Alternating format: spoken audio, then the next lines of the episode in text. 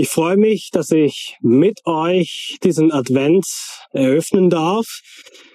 Und auch dieses Jahr haben wir die Adventspredigten im Bibelcenter Breckerfeld unter ein besonderes Motto gestellt. Advent on the Road. Advent on the Road oder auf Deutsch würde man wohl sagen, auf Advent auf der Straße oder noch besser, Advent unterwegs. Man könnte jetzt vielleicht denken, wir passen diese zwei Dinge zusammen, aber natürlich waren auch damals die Leute in der Weihnachtsgeschichte sehr viel unterwegs. Manch Maria macht sich auf den Weg, um die schwangere Elisabeth zu besuchen. Die Hirten suchten den Stall, wo Jesus geboren war. Und das alles toppen natürlich die Weisen aus dem Morgenland. Da kann man nicht genau sagen, wie viel sie gereist sind. Auf jeden Fall weit. Und zuletzt musste eben die schwangere Maria mit Josef nach Bethlehem wegen der Volkszählung. Damit werden wir uns heute genauer beschäftigen. Aber bleiben wir doch ein wenig bei Advent on the Road. Denn auch heute sind die Menschen im Advent viel unterwegs. Ja, mit den vielen Baustellen auf deutschen Autobahnen wahrscheinlich langsamer, als den meisten lieb ist. Also der ADAC schreibt, dass es in Deutschland aktuell 1298 Autobahnbaustellen gibt. Ich habe extra nochmal nachgeguckt, das ist der Stand von gestern. Ja, ich fand da auch eine Auflistung aller Vollsperrungen auf der Autobahn. Da war immer so angegeben, wie lange die Vollsperrung dauert, außer bei der A45. Da stand bis auf weiteres. Tja, Besonders viel Verkehr wird übrigens vom ADAC am 22. und 23. Dezember erwartet. Ja, da reisen viele Menschen zu den verschiedenen Weihnachtsfeiern und dementsprechend der Rückreiseverkehr wird am 26. am meisten erwartet. Köln, die Stadt Köln rechnet mit bis zu 200 Reisebusse, die täglich wegen dem Weihnachtsmarkt in die Innenstadt Reise äh, äh, fahren werden. Und da haben sie auch ganz genau festgelegt, wie die Reisebusse in die Stadt fahren müssen, wo die Leute aussteigen können, wo die Reisebusse parken und wie sie dann wieder aus Köln herausfahren sollen. Weil es eben so viele sind. Auch die Bahn bietet zusätzliche Verbindungen an in der Adventszeit. Mal schauen, ob es mit diesen Verbindungen besser klappt als im restlichen Jahr. Und zuletzt habe ich sogar einen Text gefunden, in dem es heißt, dass in der Weihnachtszeit in Sachsen, Thüringen und Sachsen-Anhalt mehr Flugverbindungen angeboten werden als sonst im Jahr. Ich schätze mal, das gilt aber auch für die anderen Bundesländer. Also ihr merkt, Advent hatte damals wie heute ganz viel mit Reisen zu tun. Deswegen trifft eben das Motto Advent on the Road den Nagel auf den Kopf. Das besonders lässige aber ist, wenn man unterwegs ist, es sind Staus. Ja, besonders Bekanntschaft mit Staus habe ich während meiner Militärdienstzeit in der Schweiz gemacht. Äh, ich weiß nicht, ob ihr den Gotthardtunnel kennt, La langer Straßentunnel, 15 Kilometer lang. Ähm, und ich habe quasi meinen Militärdienst am einen der Enden vom Gotthardtunnel gemacht. Äh, und gerade so in der Urlaubszeit ist da so viel Verkehr. Also staut sich richtig lange vor diesem Tunnel. An Urlaubszeit, an Feiertagen, besonders Pfingsten, ist da immer richtig Stau.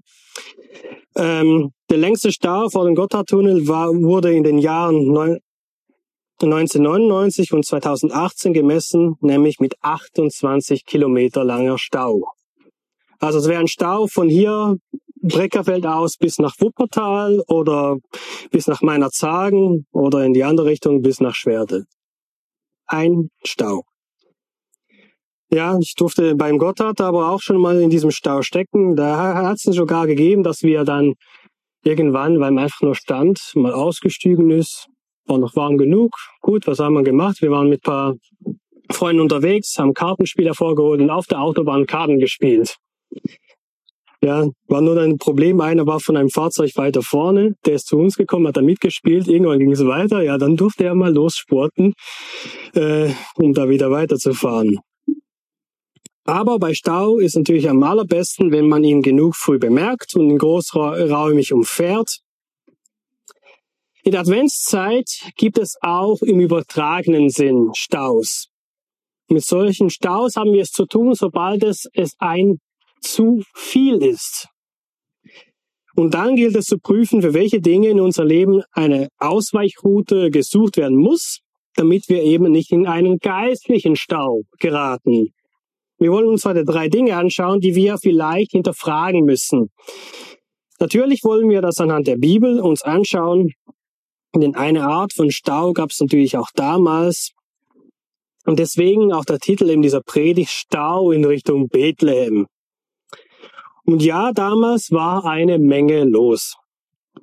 Ich möchte nochmal die Verse aus Lukas 2, 1 bis 3 lesen. Hier wird ihm berichtet, warum Maria und Josef unterwegs waren. Lukas 2, 1 bis 3. Es begab sich aber in jenen Tagen, dass ein Befehl ausging von dem Kaiser Augustus, dass der ganze Erdkreis sich erfassen lassen sollte. Diese Erfassung war die erste und geschah, als Kyrenius Statthalter in Syrien war. Und es zogen alle aus, um sich erfassen zu lassen, jeder in seine eigene Stadt. Und hier heißt es eben, dass alle auszogen, um sich in seiner Stadt erfassen zu lassen. In seiner Heimatstadt, seinen Heimatort. Und da mit Heimatort haben wir Schweizer äh, ein bisschen mehr Bezug dazu. Zum Beispiel bei uns im Pass steht ja nicht der Geburtsort, sondern der Heimatort. Das ist der Ort, wo eigentlich deine Familie, dein Familienname ursprünglich herkommt. Also kann sagen, der Familienname Bachmann, der kommt aus Röthenbach im Emmental, äh, aus der Schweiz. Das ist ein kleiner Ort im Kanton Bern. Da kommt ursprünglich äh, die Familie Bachmann her. Ähm, war früher auch noch mit besonderen Sachen verbunden, heute mittel nicht mehr. Zum Beispiel war auch eine so eine Grundsicherung musste dieser Ort sich sicherstellen. Also wenn jemand in Not gerät, das war quasi der Ort, wo man noch eine letzte Versorgung bekommen hat in seinem Heimatort. Aber wie gesagt, ist heute auch anders geregelt. Aber das ist so quasi mit Heimatort gemeint damit gemeint, wenn Maria und Josef in ihre Stadt reisen mussten. Da, wo eigentlich ihre Familie ursprünglich herkam. Sie waren ja aus der Familie Davids, die aus Bethlehem kommt. Und es mussten eben alle dahin, an ihren Ort. Darum möchte ich den ersten Punkt nennen. Alles unterwegs, ich auch.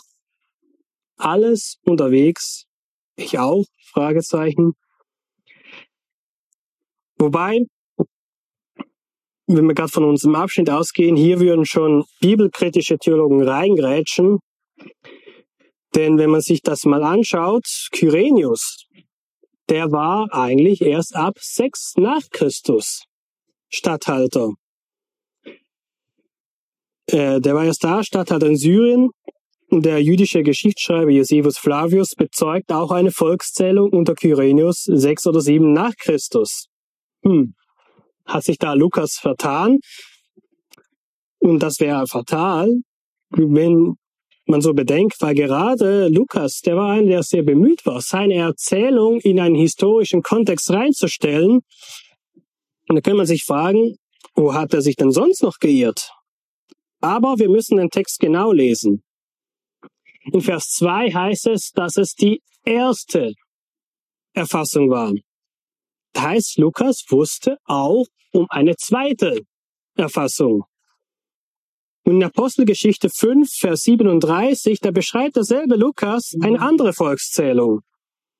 In Apostelgeschichte 5, Vers 37, in dieser Volkszählung wird durch Gamaliel erwähnt,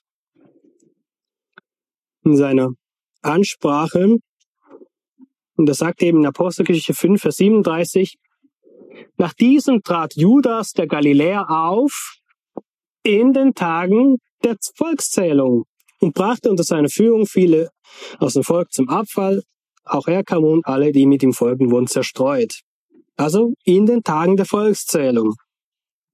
Und tatsächlich führten die Römer in regelmäßigen Abständen Volkszählungen durch und oft so im Rhythmus von 14 Jahren. Und für Ägypten sind zwei solcher Volkszählungen bezeugt, an der die Menschen auch an ihren Heimatort reisen mussten, Und das war in den Jahren sechs oder sieben äh, vor Christus und auch sechs oder sieben nach Christus. Und dann merkt man, ah, das passt ja schon eher mit der Erzählung von Lukas zusammen. Jetzt bleibt eben nur noch das Problem mit dem Kyrenius. Er wird zwar von Lukas als Statthalter benannt, aber Lukas benutzt nicht das Wort, das den offiziell eingesetzten Statthalter bezeichnet, sondern ein, sage ich jetzt mal, niederrangigeres Wort.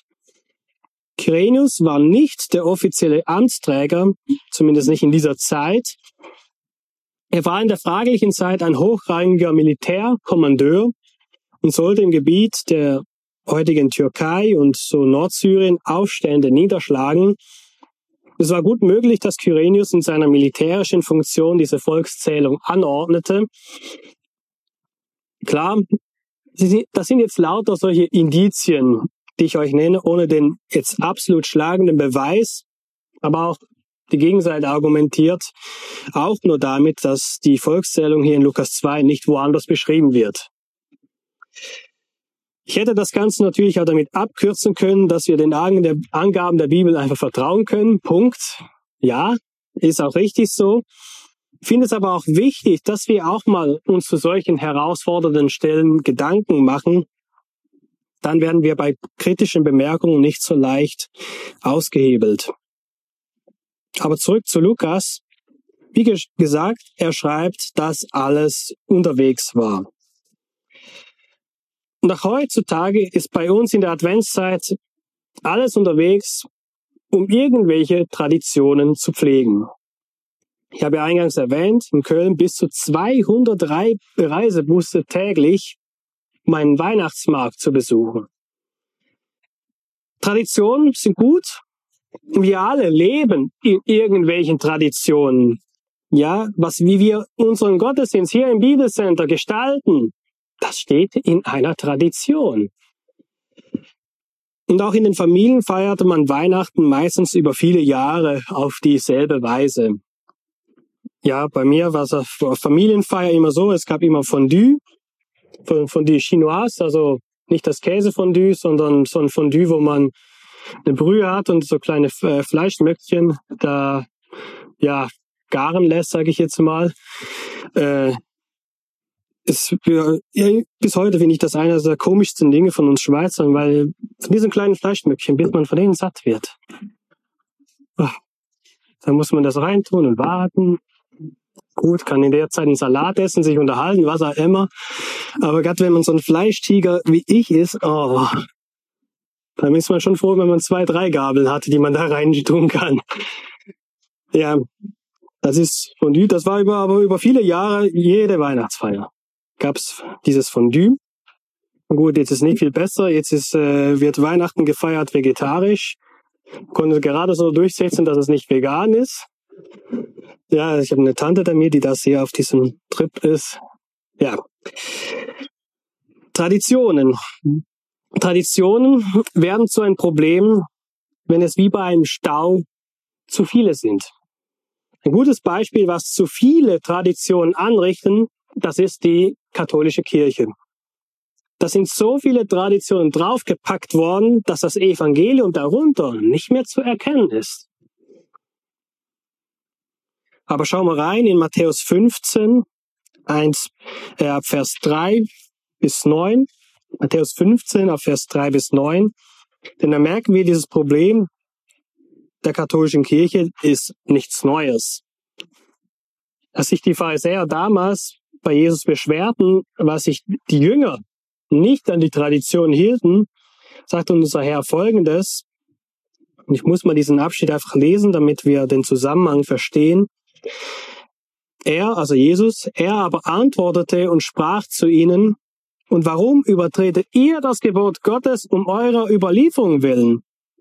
Denn Gott hat uns geboten und gesagt, du sollst deinen Vater und deine Mutter ehren. Und wer Vater oder Mutter flucht, der soll des Todes sterben. Ihr aber sagt, wer zum Vater oder zur Mutter spricht, ich habe zur Weihgabe bestimmt, was dir von mir zugute kommen sollte, der brauchte, braucht auch seinen Vater und seine Mutter nicht mehr zu ehren. Und so habt ihr das Gebot Gottes um eurer Überlieferung willen aufgehoben. Ihr Heuchler, Treffend hat Jesaja von euch geweissagt, wenn er spricht, dieses Volk naht sich, naht sich, sich zu mir mit seinem Mund und ehrt mich mit den Lippen, aber ihr Herz ist fern von mir. Vergeblich aber verehren sie mich, weil sie Lehren vortragen, die Menschen Gebote sind. Vers 8 bringt das Problem von zu viel Tradition auf den Punkt. Mund ja, Herz nein.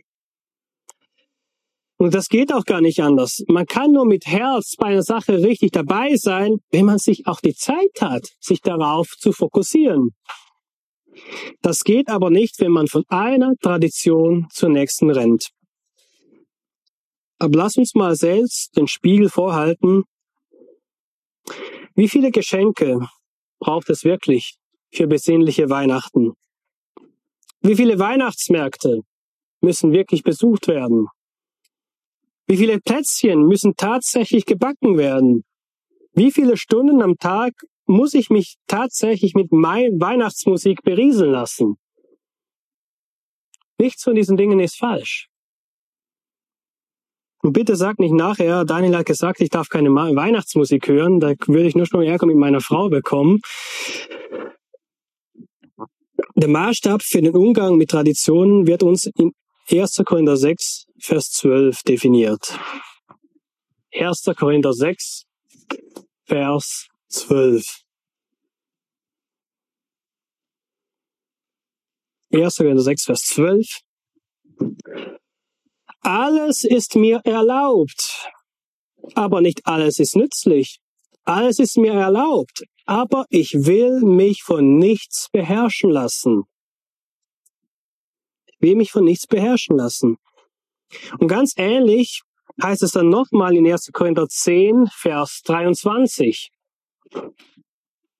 1. Korinther 10, Vers 23, da wiederholt Paulus diese Aussage nochmals in ganz ähnlicher Form. Es ist mir alles erlaubt, aber es ist nicht alles nützlich. Es ist mir alles erlaubt, aber es erbaut nicht alles. Also, wir sollen uns von nichts beherrschen lassen, äh, von nichts beherrscht werden, natürlich, außer von unserem Herrn. Und nichts darf wirklich geistlicher Erbauung im Wege stehen. Und wenn wir darauf achten, entsteht auch kein geistlicher Stau.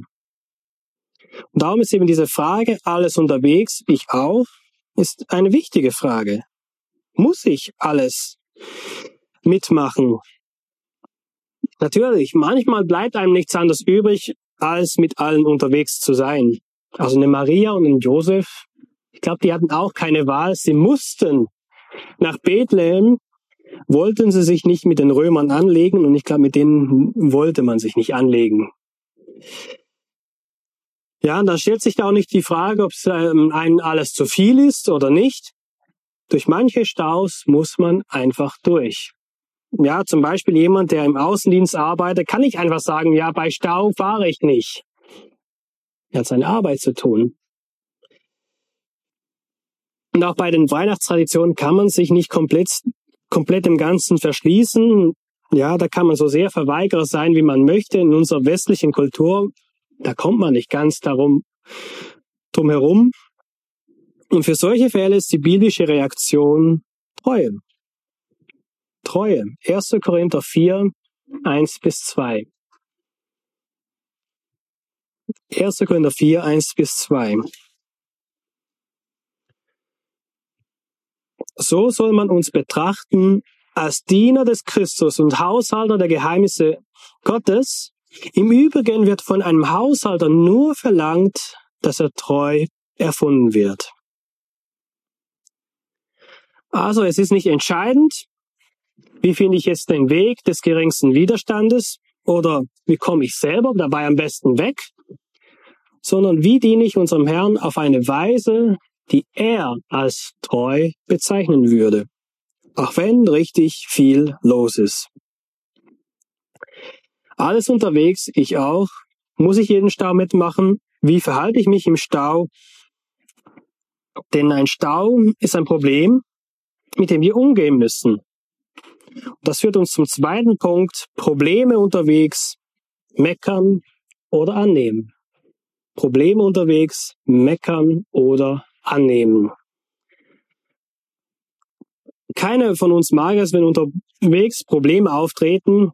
Ja, noch schlimmer ist es, wenn man einen Termin an, einhalten muss.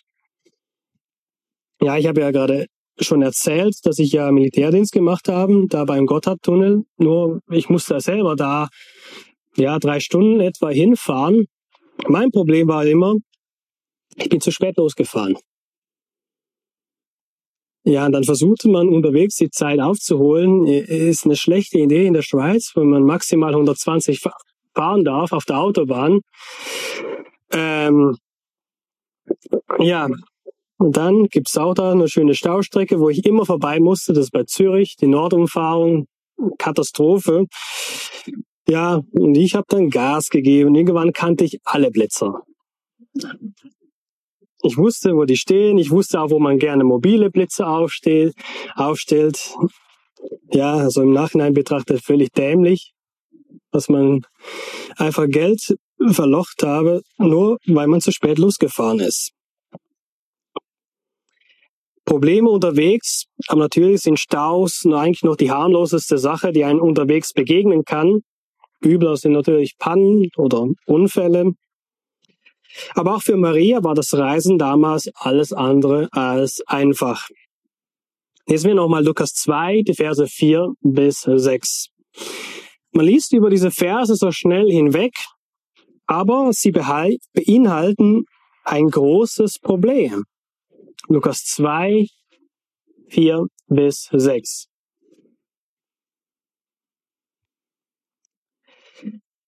Es ging aber auch Josef von Galiläa aus der Stadt Nazareth hinauf nach Judäa in die Stadt Davids, die Bethlehem heißt, weil er aus dem Haus und Geschlechts Davids war, um sich erfassen zu lassen mit Maria, seiner ihm angetrauten Frau, die schwanger war.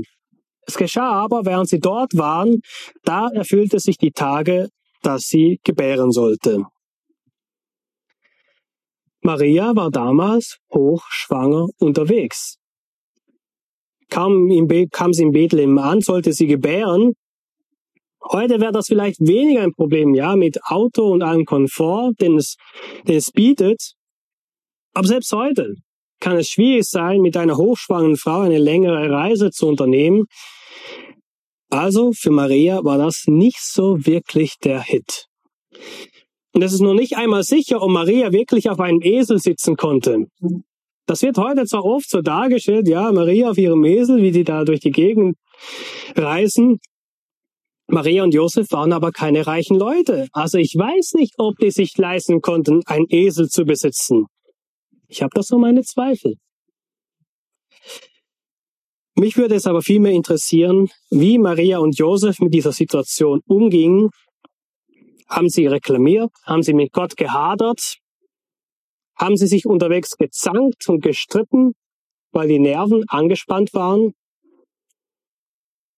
Ja, was, wie es mal ist, mal mit jemand, der sehr nervös ist zu, reisen, durfte ich erleben, als ich mal zu, die Fahrt zu meiner Taufe, da war mein Bruder, ich unterwegs und nochmal jemand, der auch sich taufen ließ. Und da war wegen dieser Taufe so nervös, der hatte wirklich jedes Fahrzeug, das nicht ganz in seinem Sinne fuhr, angepflaumt und geschimpft da im Auto. Naja, mir hat es geholfen, das hat über meine eigene Nervosität abgelenkt. Aber wie war das wohl bei Maria und Josef? Bestimmt anders. Sie waren ja das hochheilige Paar. Naja, verzeiht mir diesen Sarkasmus, aber manchmal tendieren wir Christen dazu, die Leute aus der Bibel oder der Vergangenheit zu verklären und vergessen dabei, das waren auch nur Menschen. Maria und Josef waren Gott hingegebene Menschen, ja, aber sie hatten auch ihre Probleme und Schwächen. Die Bibel nennt sie noch nicht. Wir wollen uns aber die Frage stellen, wie wir reagieren bzw. reagieren sollten, wenn uns Steine in den Weg gelegt werden.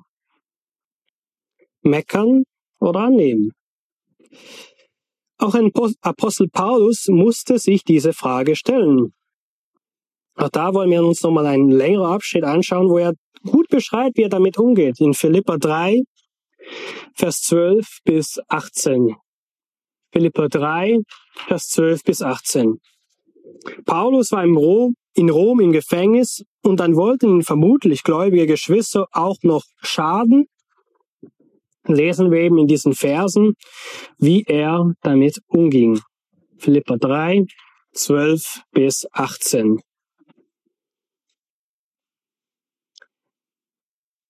Ich will aber, Brüder, dass ihr erkennt, wie das, was mir geschehen ist, sich vielmehr zur Förderung des Evangeliums ausgewirkt hat, so dass in der ganzen kaiserlichen Kaserne und bei allen übrigen bekannt geworden ist, dass ich um des Christus willen gefesselt bin. Und dass die meisten der Brüder im Herrn durch meine Fesseln ermutigt, es desto kühner wagen, das Wort zu reden ohne Furcht. Einige verkündigen zwar Christus aus Neid und Streitsucht, andere aber aus guter Gesinnung. Diese verkündigen Christus aus Selbstsucht, nicht lauter, indem sie beabsichtigen, meinen Fesseln noch Bedrängnis hinzuzufügen, jene aber aus Liebe, weil sie wissen, dass ich zur Verteidigung des Evangeliums bestimmt bin. Was tut es?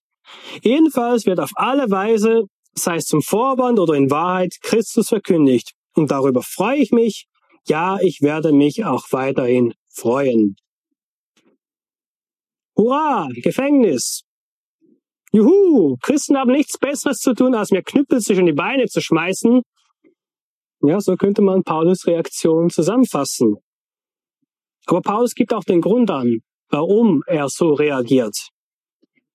Nummer eins, er sagt, ich bin wegen Christus gefesselt. Das heißt, ich bin da, wo Gott mich haben möchte. Und Nummer zwei, das Evangelium macht die Runde. Das heißt, das Werk Gottes wird vollbracht. Und wenn diese zwei Dinge stimmen, gab es für Paulus keinen Grund, sich die Laune vermiesen zu lassen. Gerade wenn wir es mit Schwierigkeiten zu tun haben, können wir das genauso abchecken. Nummer eins, bin ich da, wo Gott mich haben möchte? Nummer zwei, wird auch in dieser Not Gottes Werk vollbracht. Und wenn diese zwei Dinge stimmen, gibt es keinen Grund für Gemecker. Ich will damit Nöte nicht kleinreden. Es gibt genug Dinge, die wir nur durchstehen können, wenn Gott uns hilft. Zum Beispiel war die Fehlgeburt von Olga diesen Sommer für uns beiden alles andere als leicht. Auch kommen Olga oft noch die Tränen, wenn wir öffentlich das thematisieren, so wie ich es jetzt gerade tue keine Angst, das habe ich mit ihr aber abgesprochen. Trotzdem haben wir unseren Frieden damit geschlossen. Grund zu meckern gab es mehr als genug. Gott, warum Schwangerschaft mit Zwillingen? Warum diese Fehlgeburt? Warum über eine Woche lang Theater im Krankenhaus, wenn die beiden trotzdem sterben sollten? Man kann das aber auch so sehen. Wir durften erleben, wie Gott in dieser Situation durchträgt. Die Zwillinge haben das Direktticket in den Himmel gezogen. Was gibt es Besseres für die beiden? Und da wir mittlerweile offen damit umgehen, hat das bei vielen Menschen die Früchte der Nächstenliebe hervorgebracht. Alle Mitarbeiter, wo es die Umstände hergaben, haben praktische Hilfe angeboten, zum Beispiel auf Nathan aufpassen oder anderes. Wir haben so viele Nachrichten von allen möglichen Leuten bekommen, die uns einfach ermutigt haben. Noch vor kurzem nochmal hat uns jemand äh, einen Brief zugeschickt. Auch nochmal einfach zur Ermutigung für uns. Das alles durften wir dadurch erleben. Und wir selber können jetzt auch eine Ermutigung sein für andere Familien, die auch mit Fehlgeburten zu tun haben. Denn das geschieht öfters, als man denkt.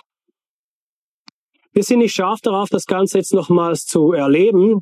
Wir wissen aber, dass Gott immer sein gutes Ziel verfolgt, wenn er solche Dinge zulässt.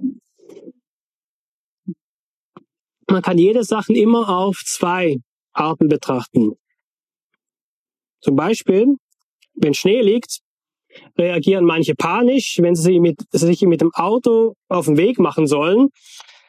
Andere betrachten das als großes Abenteuer. Ach, da kann man endlich mal Driften üben und sowas. Also ich bin auch eher auf der Seite, ich liebe Schnee und ich liebe es auch, über Schnee unterwegs zu sein. Ich weiß nicht, ich mag einfach diesen Nervenkitzel. Wenn so richtig Schnee liegt, das ist einfach, einfach toll. Also, ich finde es schön. Vielleicht erschlägt er meine Schweizer Prägung dadurch, keine Ahnung. Ich mag, mag das einfach. War auch schon mal auf der Autobahn unterwegs, wo man noch nicht mal erkennen konnte, äh, auf welcher Spur fahre ich eigentlich. Das war immer so ein bisschen geraten, ja, könnte so etwa jetzt die re rechte Spur sein. Super.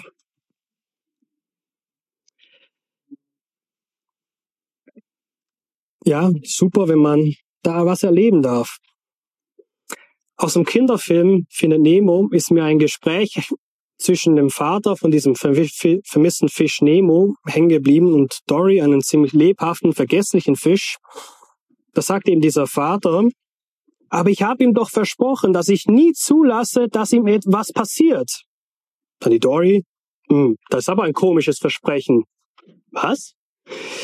Du kannst doch nicht zulassen, dass ihm nie etwas passiert. Dann passiert ihm doch nie etwas. Und das verdeutlicht für mich gut, wie es auch der Herr mit uns macht. Er lässt zu, dass uns Dinge passieren. Und dann dürfen wir zusammen mit unserem Herrn Abenteuer leben. Erleben, was er tut. Ja, wir sollten so rangehen, wie Kinder an einen Adventskalender rangehen. Was steckt an diesem Tag Schönes hinter diesem Türchen? Die falsche Reaktion, wie wir mit Problemen umgehen, oder wie wir, wir eben nicht mit Problemen umgehen sollten, das wird uns im Gleichnis von den anvertrauten Talenten in Matthäus 25 ab Vers 14 gezeigt. Wir können dieses Gleichnis zeithalber jetzt nicht genauer anschauen. Aber im Wesentlichen geht es darum, dass drei Knechte eine unterschiedliche Anzahl Talente vom Herrn bekommen. Zwei vermehren ihre Talente, einer vergräbt es. Und er wird dafür vom Herrn heftig kritisiert. Im Bibeltext wird nicht gesagt, welche Währung diese Talente haben. Aber kann die Währung vielleicht auch Nöte und Probleme sein? Dann gilt es, genauso zur Ehre unseres Herrn etwas daraus zu machen. Und nicht in einen Meckerschau zu geraten. Ja, meckern hier, meckern da, bis unser Leben mit Meckern so voll ist, dass es nicht mehr vorwärts geht und wir verbittert stehen bleiben. Ich bin überzeugt, dass Maria und Josef die Probleme unterwegs irgendwie angenommen haben und eben nicht in dieses Meckern verfallen sind. So ehrlich wie die Bibel ist, würde sie uns wohl das verraten. Aber am Ende ihres Roadtrips hörten die Probleme nicht auf. Schauen wir nochmal rein, Lukas 2, 6 bis 7. Lukas 2, 6 bis 7. Es geschah aber, während sie dort waren, da erfüllten sich die Tage, dass sie gebären sollte. Sie gebar ihren Sohn, den Erstgeborenen, und wickelte ihn in Windeln und legte ihn in die Krippe, weil für sie kein Raum war in der Herberge. Für die Familie Jesu war kein Platz in der Herberge. Das kann es schon mal geben, wenn es in einem Ort alles ausgebucht ist. Wäre aber da in Bethlehem ein König Herodes oder vielleicht sogar der Kaiser Augustus aufgetaucht, sehr unwahrscheinlich in so einem Kaff, aber mal angenommen, da hätte man wohl Platz gemacht für die. Aber für die viel wichtige Person hat, hat man das nicht getan. Das führt uns zum dritten Punkt, Platz schaffen unterwegs. Was ist wirklich wichtig? Platz schaffen unterwegs. Was ist wirklich wichtig? Wenn man von modernen Staus spricht, kennt man auch diese Problematik. Für wichtige Fahrzeuge wird viel zu oft kein Platz gemacht.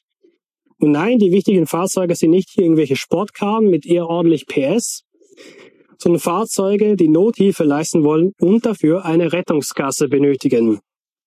Das Deutsche Rote Kreuz schreibt, schreibt zum Thema Rettungsgase Folgendes.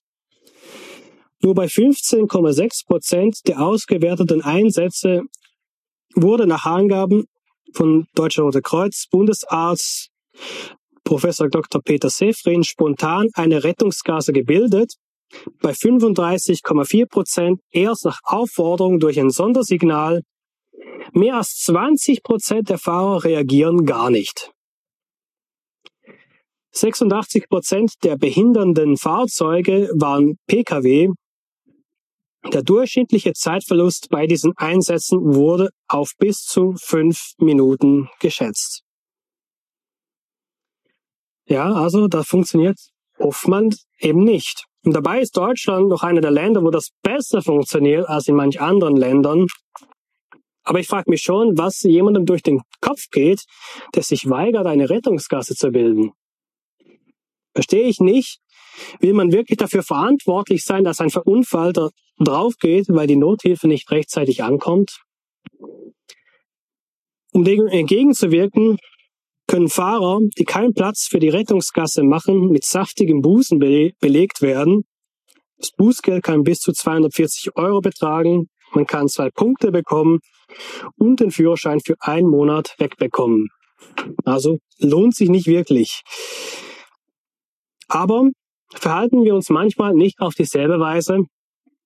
Machen wir für das, was wirklich wichtig im Leben ist, Platz? Machen wir für den einen Platz. Schau mal rein, Offenbarung 3, Vers 20. Offenbarung 3, Vers 20. In Kapiteln 2 und 3 finden wir die sogenannten Sendschreiben. Sieben Gemeinden werden von unserem Herrn gelobt oder kritisiert. Und in Offenbarung Vers 3, Vers 20 wird die Gemeinde in Laodicea adressiert. Und die Gemeinde kommt ja sehr schlecht weg. Und Vers 20 beschreibt einen wichtigen Punkt, wo das Problem lag. Siehe, ich stehe vor der Tür und klopfe an. Wenn jemand meine Stimme hört und die Tür öffnet, so werde ich zu ihm hineingehen und das Mahl mit ihm essen und er mit mir. Das ist schon komisch. Warum steht Jesus bei einer Gemeinde vor der Tür? Eigentlich müsste er doch selbstverständlich mittendrin sein. Aber Laodicea hatte keinen Platz für das wirklich Wichtige. Wir wollen aber nicht mit dem Finger auf andere zeigen, sondern uns fragen, wie es geschehen kann, dass Jesus ausgesperrt wird, wie bei Laodicea oder wie bei Bethlehem. Auch da haben wir es mit dem grundlegenden Stauproblem zu tun. Zu viel. Zu viele Aktivitäten, zu viele Ablenkungen. Die Ablenkung der Adventszeit thematisiere ich auch in einem Artikel der neuesten aktuellen. Ich möchte einfach daraus zitieren, nicht weil ich es geschrieben habe, sondern einfach weil es gut passt. Da heißt es, was muss doch alles in der Adventszeit Beachtung finden?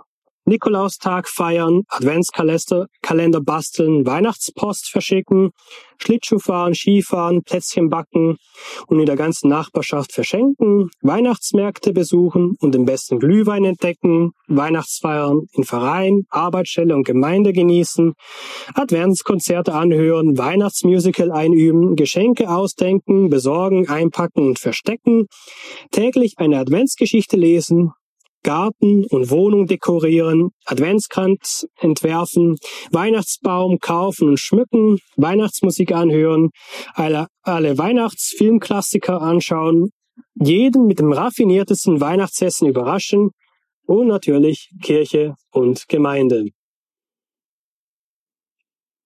Ja, ich glaube, wir alle merken, wenn wir wirklich alle diese Dinge umsetzen, juh, zu viel. Und keines dieser Dinge ist aber an, an, und für sich falsch. Die Summe ist zu viel und verursacht einen Stau, wo Jesus nicht mehr wirklich zu uns durchdringen kann. Wir waren ja gerade bei den Sendschreiben. Lass uns nochmal Offenbarung 3, 1 bis 4 ein zweites, Be ein zweites Beispiel anschauen. Hier haben wir es mit einer Gemeinde zu tun, die viele tolle Eigenschaften hatten, und trotzdem überwiegt eine Kritik. Offenbarung 3, 1 bis 4. Dem Engel der Gemeinde von Ephesus schreibe, Da sagt der die, der die sieben Sterne in seiner Rechten hält, der inmitten der sieben goldenen Leuchter wandelt, ich kenne deine Werke und deine Bemühungen und dein standhaftes Aussagen, dass du die Bösen nicht ertragen kannst, dass die geprüft hast, die behaupten, sie seien Apostel und sind es nicht. Und hast sie als Lügner erkannt. Und du hast Schweres ertragen hast standhaftes Aussagen und um meines Namens willen hast du gearbeitet und bist nicht müde geworden. Aber ich habe gegen dich, dass du deine erste Liebe verlassen hast. Also ich wünschte, unsere Gemeinden hier in Deutschland hätten nur einen Teil dieser Eigenschaften, die hier für Ephesus genannt werden. Aber letztendlich ist das nicht das Wichtige und das Entscheidende. Jesus will eine Liebesbeziehung zu uns. Er will schlicht unsere Aufmerksamkeit. Daran musste Jesus auch eine Martha erinnern, ich lese das euch vor aus Lukas 10, 41 und 42, wo er ihr sagt, Jesus aber antwortete und sprach zu ihr, Martha, Martha, du machst dir Sorge und Unruhe um vieles. Eines aber ist Not. Maria aber hat das gute Teil erwählt, das soll nicht von ihr genommen werden. Ja, Marthas Problem war nicht fehlendes Engagement, sondern zu viel Aktionismus und zu wenig Gemeinschaft mit dem Herrn. Corrie ten Boom hat dazu sehr passend geschrieben, der Teufel lacht oft, wenn wir arbeiten, aber er erbebt, wenn wir beten. Der Teufel lacht oft, wenn wir arbeiten, aber er erbebt, wenn wir beten. Der Teufel erbebt, weil er weiß, dass er es dann mit Jesus zu tun bekommt. Und er hat ihn schon mal besiegt. Aber vielleicht kann gerade diese Adventszeit dazu dienen, dass wir wieder neu Platz schaffen für Jesus. Was müssen wir tun? Was lassen? Damit er nicht in einen adventlichen Stau hängen bleibt. Aber eines möchte ich an dieser Stelle doch festhalten. Es geht nicht darum, um uns jetzt aus allem rauszuziehen und faul die Hände in den Schoß zu legen. Nein, unser Engagement soll einfach in enger Verbindung und Gemeinschaft mit Jesus Christus geschehen. Und dann steht nichts im Weg für eine wirklich besinnliche Weihnachtszeit oder Adventszeit. Ja, eine Zeit, wo wir uns auf unseren Herrn besinnen. In unserem adventlichen Roadtrip lassen sich geistliche Staus vermeiden, wenn wir uns zumindest diese drei Fragen stellen, wenn alles unterwegs ist, muss ich auch in dieselbe Richtung unterwegs sein? Wie reagiere ich, wenn Probleme unterwegs auftreten? Bin ich da nur am Meckern oder nehme ich es aus Gottes Hand an? Wo gilt es, Platz scha zu schaffen für das, was wirklich wichtig ist? Und diese Fragen sollen uns helfen, dass geistliche Staus umfahren werden können und wir näher zu Jesus Christus gezogen werden. Das wünsche ich euch und auch mir selbst für diese Adventszeit. Amen.